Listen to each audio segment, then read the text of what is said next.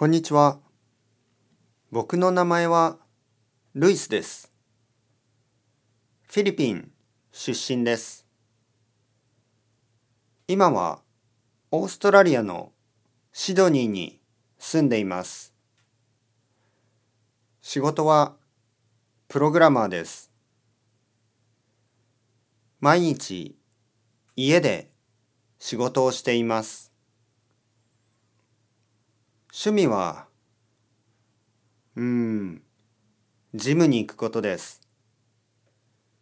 一週間に3回ジムに行っています。休みの日はハイキングに行きます。友達と一緒にハイキングに行きます。よろしくお願いします。こんにちは。僕の名前はデイビッドです。イギリスのマンチェスターに住んでいます。趣味は、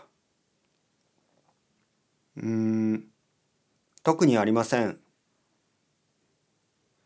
日本語の勉強を始めて1年間です。